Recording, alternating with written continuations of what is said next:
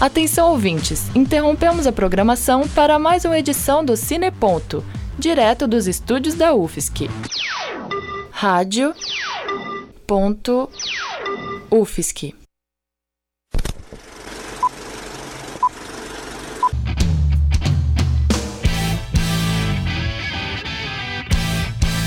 Cine Ponto.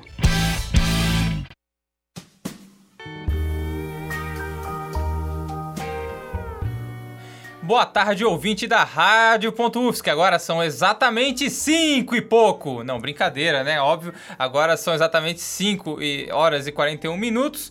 E está começando o Cine Ponto, seu programa semanal de cinema. Quem te acompanha hoje sou eu, Giovanni Veloso, e a nossa repórter Ana Paula Voigt. Boa tarde, Ana.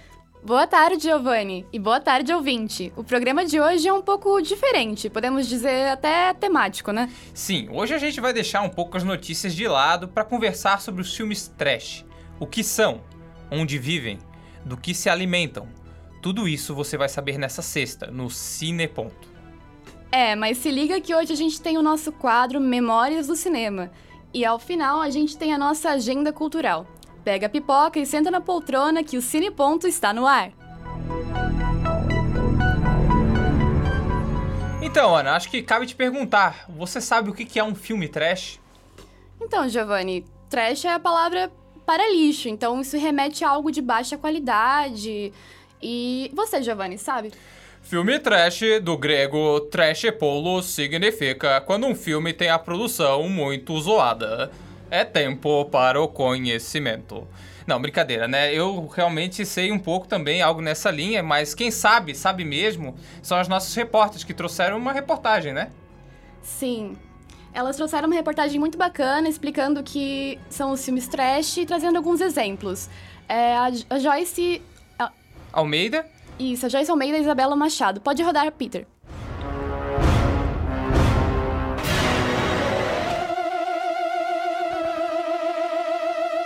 E aí, ouvinte, já ouviu falar em A Morte do Demônio, Sharknado ou até mesmo o Ataque dos Palhaços Assassinos do Espaço Sideral?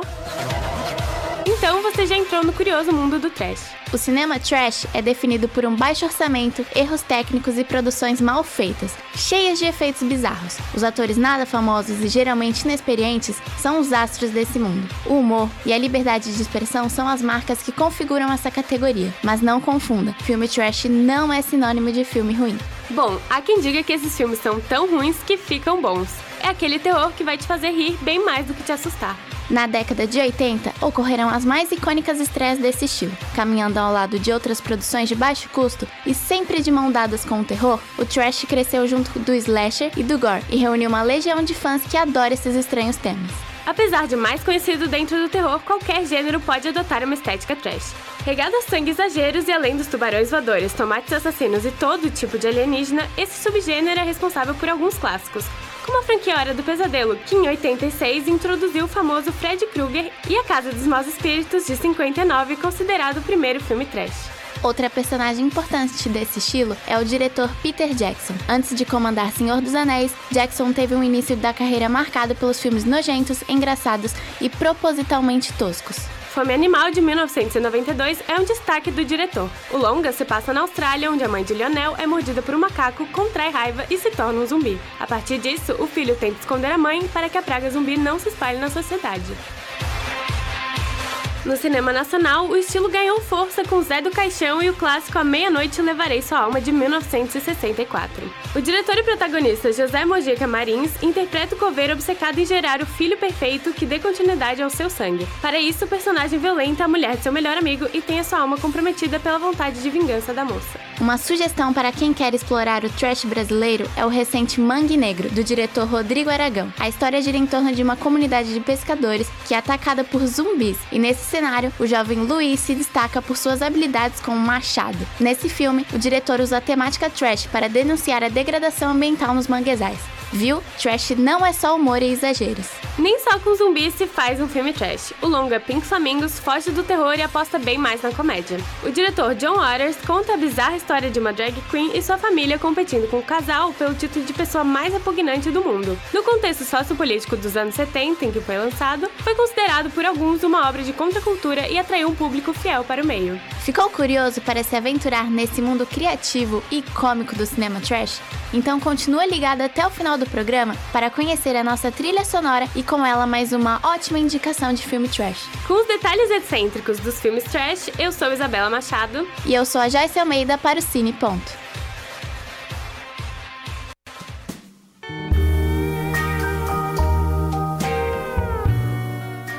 Muito obrigado, Isabela Machado e Joyce Almeida, por essa excelente reportagem. Então, Ana, você conhece algum desses filmes aí que foram citados no...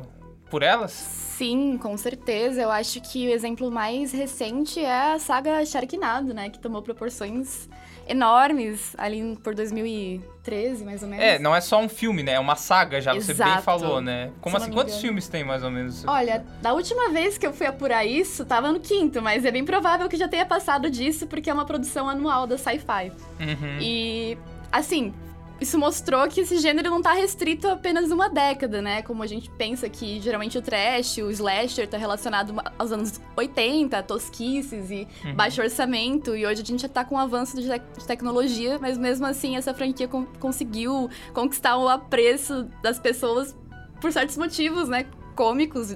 O conceito dela já é por si só, né? Sim, sim. Absurdo. E o Hora do, do- a Hora do Pesadelo, que é muito icônico, né? E não só esse, como outros filmes de terror, assim, que marcaram por serem bem trash e terem aquela, aquela personagem é, do assassino e muito sangue, muito gore.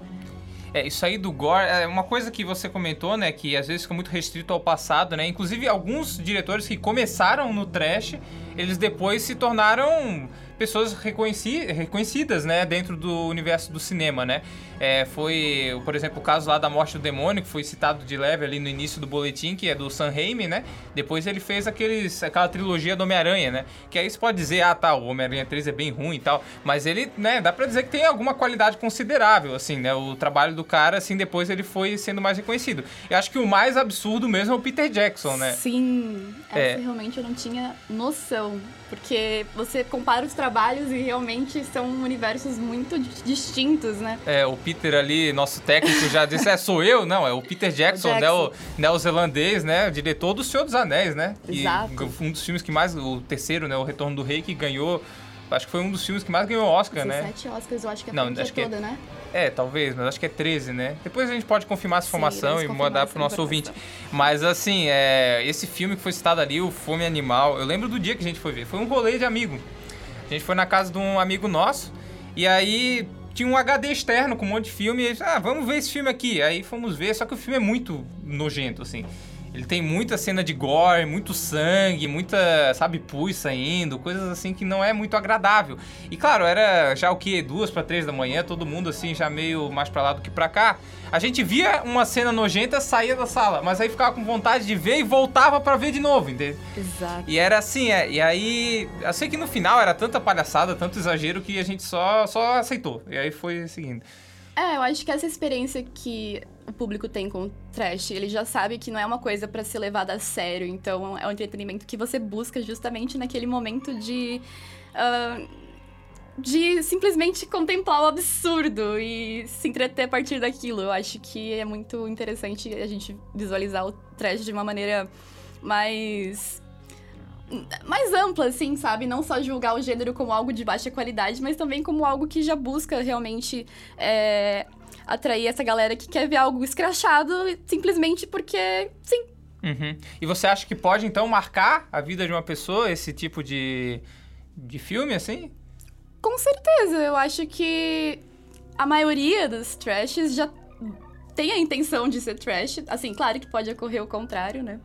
Mas eu acho que, com certeza, isso pode marcar realmente a vida de muitas pessoas. E já que você falou em marcar a vida das pessoas, a gente vai chamar agora o nosso quadro Memórias do Cinema, E nessa vibe de filme trash, o Memórias de hoje fala de um filme que se passa na cidade do lixo tóxico. É, e quem nos conta mais sobre isso é o repórter Leon Ferrari. Pode rodar, Peter.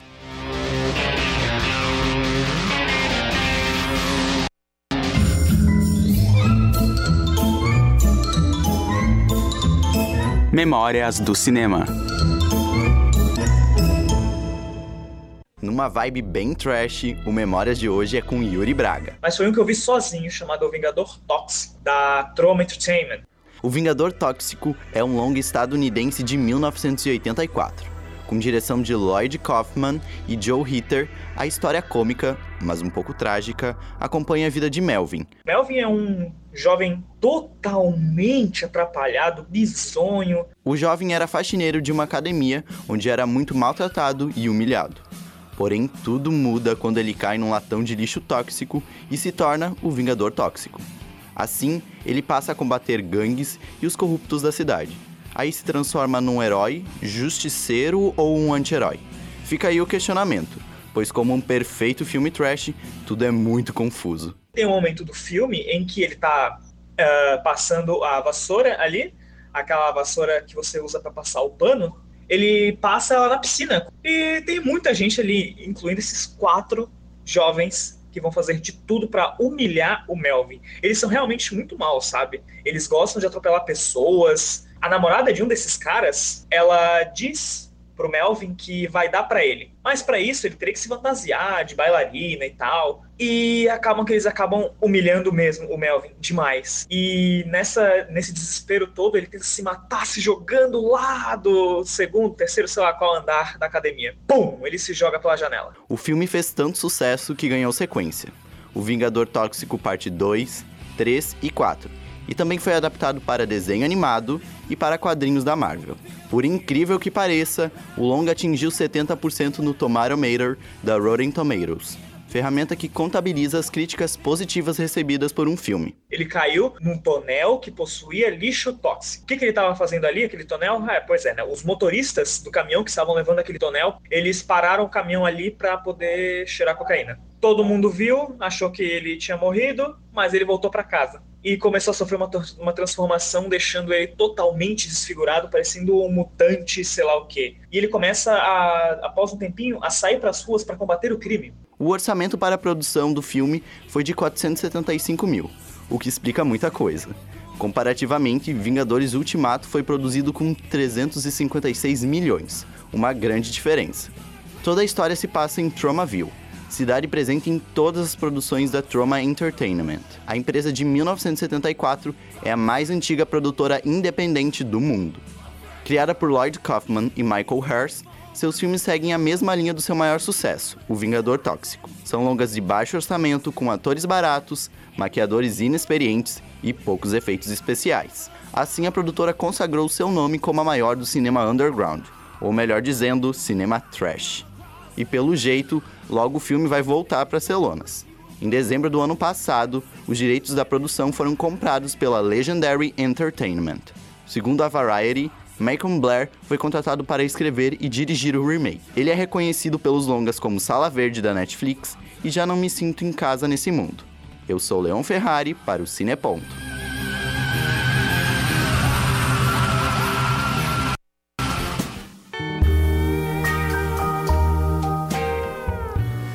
Muito obrigado, Leon, e muito obrigado também ao Yuri, o Yuri Braga, pela sua participação aqui no programa.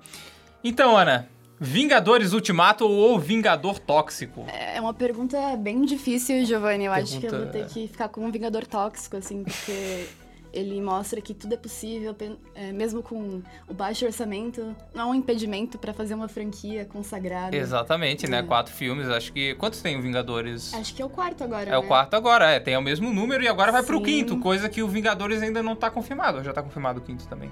Não, agora a gente não sabe. A gente não sabe, é. Tá então fica, panos, fica aí o negócio, né, pra Marvel, É, Marvel né, correr que- atrás do prejuízo. Exatamente. Exatamente. Ele pode, a Marvel pode convocar o Vingador Tóxico pra fazer parte do esquadrão. né? Exatamente, já convocou o Homem-Aranha, né? Um tempo atrás não? o pessoal reclamava, ah, o Homem-Aranha não tá nos Vingadores, agora já tá, né? Podia con- contratar também o Vingador Tóxico e tal. Mas, pois é, né? Muito, muito bacana. Esse filme realmente, agora falando sério, assim, eu não, nunca vi ele, né? Eu já tinha ouvido falar do, do Vingador Tóxico, né? Mas é aquela coisa, assim, né? Eu acho que eles são filmes que apelam mesmo pela bizarrice, assim, né? Mas eu queria falar aqui, a gente foi citado no, no outro boletim, o caso do José Mojico Marins, o José do Caixão, figura lendária do cinema brasileiro, e também foi citado o, o Mangue Negro, do Rodrigo Aragão, né? Que também entra um pouco nessa linha dos filmes trash. E de filmes trash nacionais, você conhece algum? Tem algum que te marcou bastante, ou, ou Ana Paula? Então, eu acho que um que é muito icônico por motivos variados é o Inspetor Faustão e o Malandro. Sim, o Faustão tem um filme. Esse filme é de 91 e ele é dirigido pelo Mário Márcio Bandarra. E ele tem o icônico momento do rap do ovo. Sim, é. Que eu acho que vocês já devem ter visto isso em algum. Falando de ovo, eu gosto de cozido, ele que me deixa forte pra enfrentar, Qualquer enfrentar bandido. qualquer bandido, exatamente, é. E tem o momento da geladeira, né? O momento, o momento da geladeira é um momento, assim, de romantismo extremo. É, sim, um momento até, até meio, né, de erotismo, assim, Exato. né? É, comparável ao Olá Marilene, assim. É, pois é, mas aí esse, esse filme, inclusive, o argumento é do, né, tipo, a parte quem escreveu meio que a ideia da história foi o próprio Faustão, né? Isso explica também muita coisa, né? Se for pra pensar, né? Então, o contexto da história, só pra situar quem não tem né, uma experiência prévia com a obra Uhum. cinematográfica, Claro, claro. Deus decide escolher o feirista Faustão pra ser o inspetor Faustão e ele tem que se envolver num caso de contrabando de animais silvestres. Então, por isso que tem o contexto do ovo de codorna, que é, um- que é uma ave que faz o ovo que faz as pessoas contarem a verdade.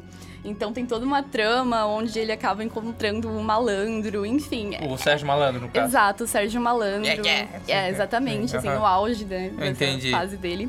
E assim, é um grande delírio coletivo, mas caso você queira rir com os amigos, eu acho que é uma recomendação muito boa, porque o encerramento é perfeito e tem momentos maravilhosos. Sim. É, de, de pérolas, assim, do cinema nacional, acho que eu vou até puxar aqui essa, a sardinha para uma, uma coisa mais até conterrânea nossa aqui de Santa Catarina, né? Que é o filme Obrigado a Matar, do agora já acho que aposentado, né? Mas é, durante um bom tempo, cineasta João Amorim, lá da região de Lages, assim. É, eu lembro que esse filme, eu não vou citar aqui nome das pessoas para realmente, né, para proteger, né? Mas teve uma situação, assim, que um professor ou uma professora, em dado momento, assim, é, liberou a- na sala de aula, quando eu tava no ensino médio, pra gente botar qualquer filme, assim, pra ver. E aí a gente gostava muito de algumas cenas desse filme, porque é engraçado, assim, é um filme realmente Sim. baixo Tem orçamento. uma cena muito marcante, né, que, É. pra quem não sabe de que filme a gente tá falando, é a cena do Ai, Ai, que é, quando aquela moça recebe o tiro na testa e faz aquela atuação. E aquela atuação é constante, tá? Não é só naquele momento, é todo É, o filme verdade. com uma atuação dizer, daquele É, nível. dela, na realidade, da é só da naquele parte momento... dela encerra por ali, né? Porque É. ela levou um tiro na testa, mas nós É. temos o núcleo familiar do João Amorim. Exatamente, é, é. O filme tem uma série de questões, assim, tipo, a filha do João Amorim que aparece nessa cena, é, passa seis meses, ela já tá adulta, assim, tem uma série de outras questões ali realmente bizarras, né? Mas é um filme, assim, que a gente botou pra assistir inteiro na aula, assim, aí a gente ficava só rindo, assim, do, né, das coisas, assim. É... Outro filme que de rolê, que eu lembro que assim, mas esse já não é mais brasileiro, né? Mas é, eu acho que também cabe falar, assim, que foi um, um baita de um rolê. Eu lembro que foi no primeiro ano do ensino médio. eu- a gente terminou, né? Terminou o ano e a gente ia fechar com chave de ouro. Vamos ver Ataque dos Tomates Assassinos. Você não acha uma boa ideia, né? Fecha o ano assim. passa- Excelente. Como celebrar o final do Exatamente. de uma forma a melhor? gente foi na casa, né, de um amigo nosso e a gente foi, foi ver, né, realmente esse filme, assim. Esse filme também é uma delícia, só que é um filme musical. Isso aqui é legal, assim, e até, até a própria música tem uma certa relevância no filme, porque tem no filme uma música que o nome é Puberty Love, que seria tipo o amor da puberdade, que é uma música horrorosa, é uma música de um cara com uma voz que, assim como a minha, também desafina muito, né, que nem às vezes eu no rádio. É... E aí, assim, a música faz com que os tomates diminuam, né? Então, tipo, ela é utilizada como uma arma, assim, anti-tomates e tal. Enfim, é um filme, assim, realmente, desculpa pelo spoiler, mas é porque realmente não dá pra se controlar, assim. A coisa é muito. É muito diferente, assim, é muito bizonha, né? Pra, pra dizer assim. Ai, ai. Enfim, acho que agora a gente pode ir pra nossa agenda cultural. O que, que você acha? Claro, com certeza. Fique ligado que agora tá na hora da agenda cultural. No Cineclube Olha Olhó do IFSC da Mauro Ramos, vai passar daqui a pouco um filme aí bem fácil de entender, chamado Cidade dos Sonhos. É brincadeira, esse filme na realidade é bem complicado assim, né, de entender e tal, mas enfim. É um longa do diretor estadunidense Dave- Da- David Lynch. é, lançado em 2001, no qual acontecimentos estranhos começam depois de um acidente na Mulholland Drive, lá em Los Angeles, né? É de graça agora às 6 horas da noite, agora mesmo, né? Agora são 6 horas em ponto. Exato. Exatamente. lá, galera. É só levar o documento com foto e colar para ver. E hoje, às seis e meia da noite, vai rolar no Cine Paredão o filme Malcolm X, de Spike Lee. O longa, de 1992, conta a história do líder afro-americano que teve o pai assassinado pela Ku Klux- Klan e sua mãe internada por insanidade. Preso aos 20 anos de idade, Malcolm se converte ao islamismo e passa a pregar seus ideais. A entrada é gratuita e vai ser ali no bosque do CFH, aqui na UFSC. É, e ainda hoje, às 7 da noite, o Laboratório de Estudos em História da África convida a comunidade para a exibição do filme Felicité. Dirigido por Alan Gomi, o longa acompanha o drama da cantora Felicité quando seu filho sofre um grave acidente e corre o risco de perder uma perna por amputação. É gratuito na sala de projeção do curso de cinema no bloco D do CCE. E na terça, dia 21, às 7 horas da noite, vai passar o filme Os Encontros de Ana, no ciclo de filmes da diretora belga Chantal Ackerman. No longa, uma diretora de cinema viaja por diversas cidades para promover seu filme mais recente. Em cada uma delas, acontece um encontro significativo e marcante com as marcas da Grande Guerra. É gratuito aqui na UFSC, na sala de projeção do curso de cinema UFSC. Pois é, ouvinte, e agora, você já sabe qual é a trilha de hoje?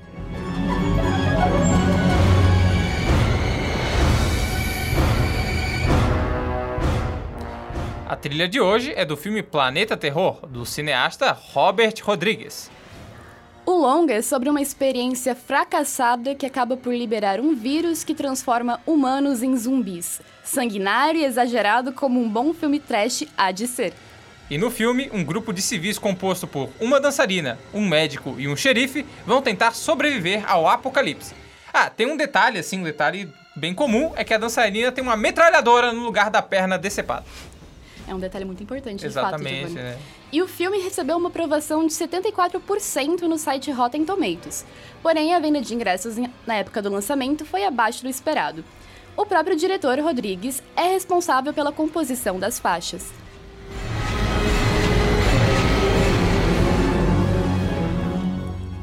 O Cineponto de hoje vai ficando por aqui.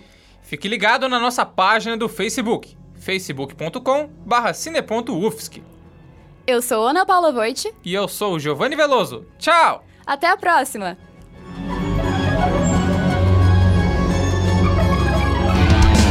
Você ouviu Cine Ponto.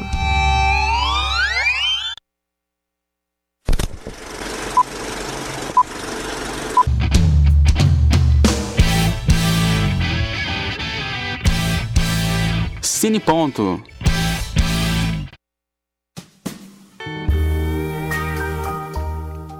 Esse programa é produzido por alunos de jornalismo da Universidade Federal de Santa Catarina no primeiro semestre de 2019.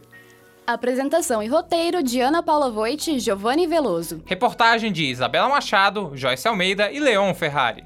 Trilha sonora por Ira Iraci Falavina. Técnica de Peter Lobo. Orientação da professora Valciso Culoto. Rádio.UFSC 20 anos. É rádio, é cinema e ponto.